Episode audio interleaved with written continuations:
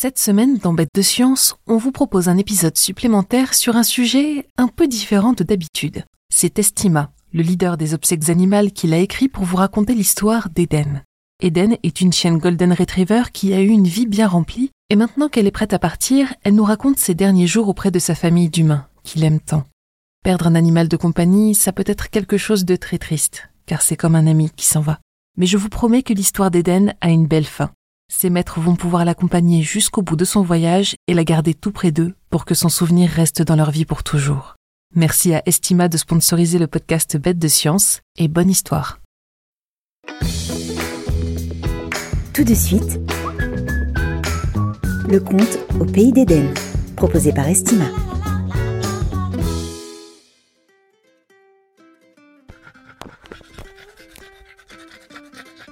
Bonjour, je m'appelle Eden. Je suis une chienne Golden Retriever. Je suis née dans un élevage du nord de la France et j'ai été adoptée par une super famille dans laquelle vivent deux enfants, Lucie et Noé. J'aime beaucoup vivre dans cette famille. Ça va bientôt faire 12 ans que je suis arrivée. J'étais alors un tout petit chiot. C'était un an avant la naissance de Lucie. Quand Lucie a été en âge de marcher, on ne s'est plus quitté. Elle s'accrochait à mes poils et nous partions à l'aventure. Je me souviens de la fois où j'ai vu un chat dans notre jardin. Lucie était accrochée à moi et je suis partie comme une flèche. Leïla, sa maman, l'a rattrapée de justesse avant qu'elle ne fasse un vol plané. Lorsque Lucie a eu 5 ans, Noé est arrivé. Et quand il a pu commencer à jouer avec nous, on a fait des tas de trucs ensemble. On s'est beaucoup amusé. On courait dans le jardin, mais les enfants n'arrivaient jamais à me rattraper. Chaque jour, Anthony, leur papa, m'emmenait en balade. Et le dimanche, toute la famille partait faire une longue promenade pendant laquelle on partageait de bons moments. On allait souvent autour du lac, pas loin de notre maison, et j'aimais beaucoup y sentir toutes les odeurs. Parfois, les enfants s'asseyaient à côté de moi, ils me confiaient leur joie, leur peine, et je les écoutais patiemment. Nous avons plein de souvenirs ensemble, comme la fois où Lucie est tombée de son vélo. Elle s'est retrouvée avec le pied dans le plâtre et pendant six semaines, elle n'a pas pu aller jouer avec ses amis. Elle restait souvent allongée dans le canapé du salon. Je sentais bien qu'elle était triste et qu'elle s'ennuyait. Alors je venais poser ma tête sur ses genoux pour soulager un peu sa peine et elle me caressait en me parlant longuement.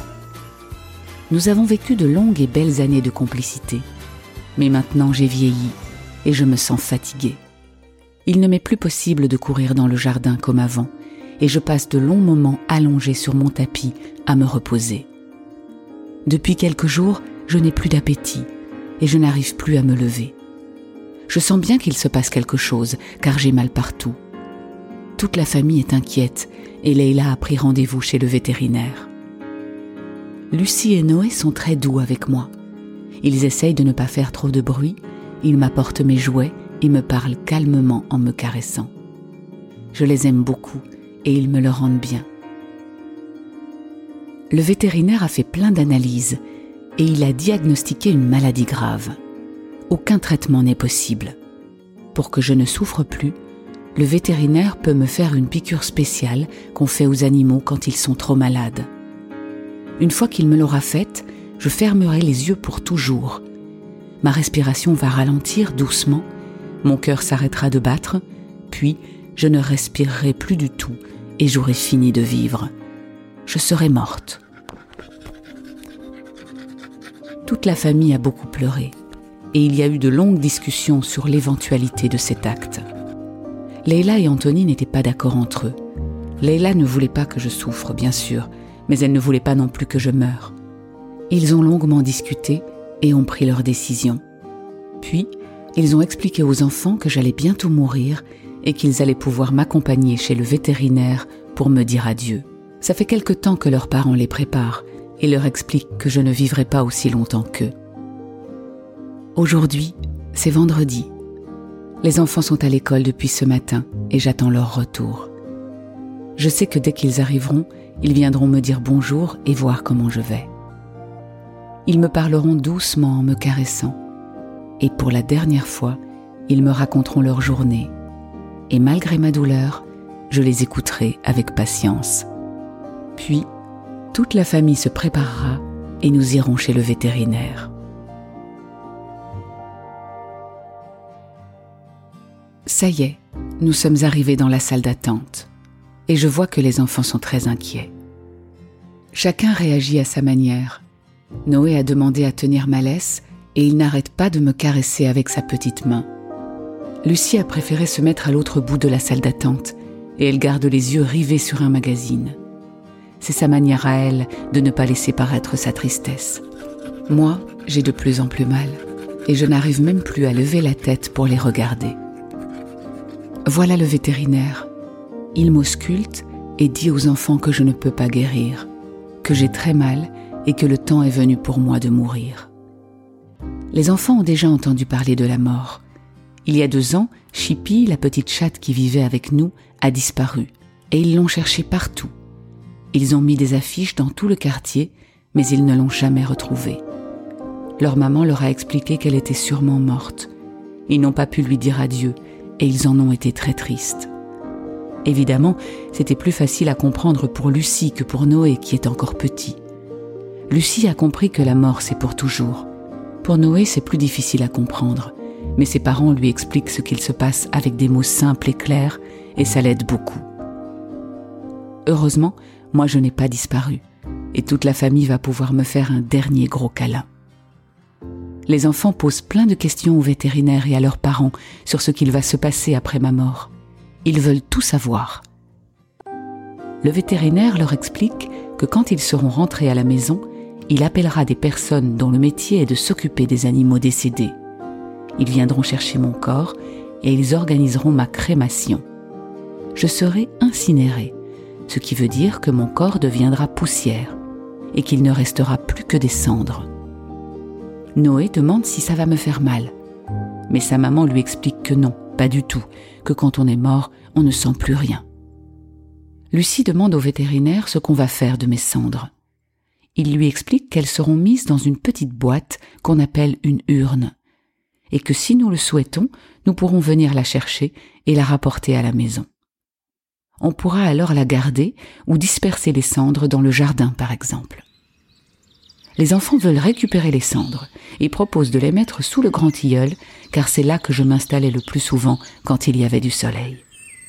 Leila explique qu'il pourrait faire une petite cérémonie, pendant laquelle chacun dirait ce qu'il veut, et que plus tard, quand on le souhaiterait, on pourrait venir sous le grand tilleul pour se recueillir et penser à moi et à tous les beaux moments passés ensemble.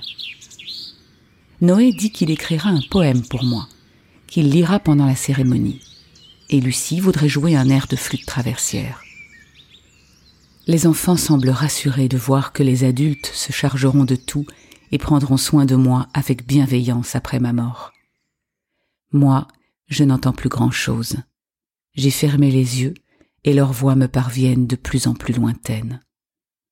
Ils me serrent dans leurs bras et ils pleurent. Il n'y a maintenant plus que le silence.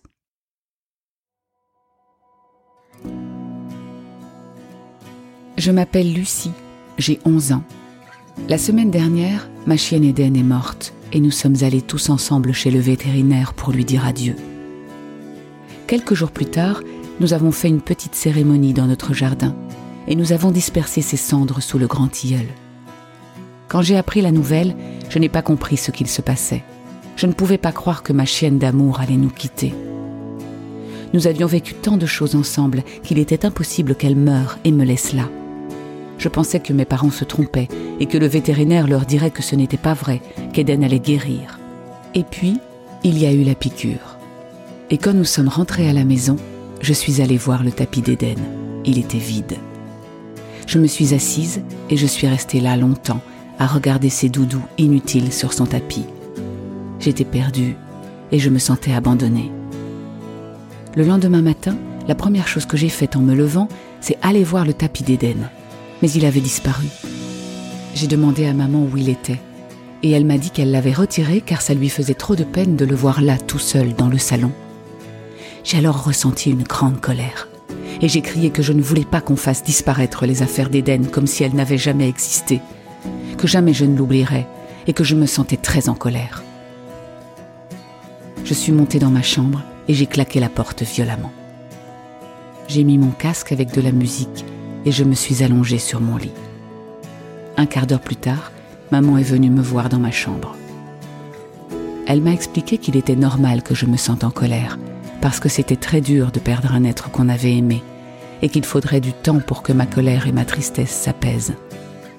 Elle m'a dit aussi qu'il était hors de question d'oublier Eden, et qu'elle serait pour toujours dans notre cœur. Que même si on ne pourrait plus jamais la voir, on pourrait toujours penser à elle et se souvenir de tout ce qu'on avait vécu ensemble depuis son arrivée dans notre maison.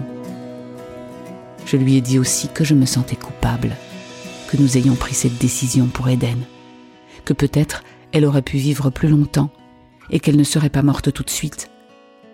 Maman m'a prise dans ses bras et m'a fait un gros câlin. Ça m'a fait du bien. Elle m'a proposé qu'on descende en parler avec papa, qui venait de rentrer du sport avec Noé. Que cela nous concernait tous, et qu'on était tous très touchés par la mort de notre chienne, chacun à notre manière. Nous sommes descendus, et nous nous sommes tous blottis devant la cheminée où papa venait de faire un feu. Papa nous a expliqué qu'il était normal de se sentir coupable, mais que ce n'était pas le cas. Que c'était une décision difficile à prendre, mais qu'ils y avaient beaucoup réfléchi et qu'il n'aurait pas supporté de voir souffrir notre chienne.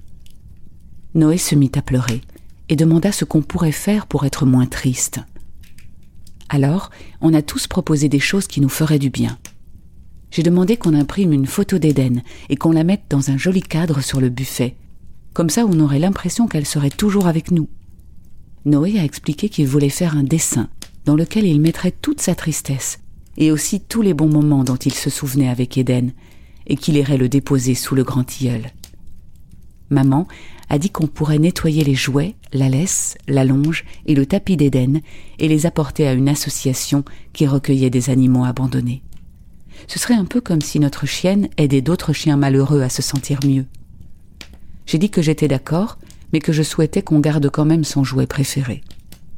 Papa proposa qu'on aille tous ensemble faire la balade favorite d'Éden, autour du petit lac, à quelques kilomètres de chez nous maman trouva l'idée excellente et promit de nous faire un chocolat chaud en rentrant de la balade pour nous réchauffer. Le cœur un peu moins gros, nous avons mis nos manteaux, nos écharpes et nos chaussures, et nous sommes partis nous promener autour du lac, sans Éden. Éden, ma belle, tu resteras pour toujours dans nos cœurs, et nous ne t'oublierons jamais.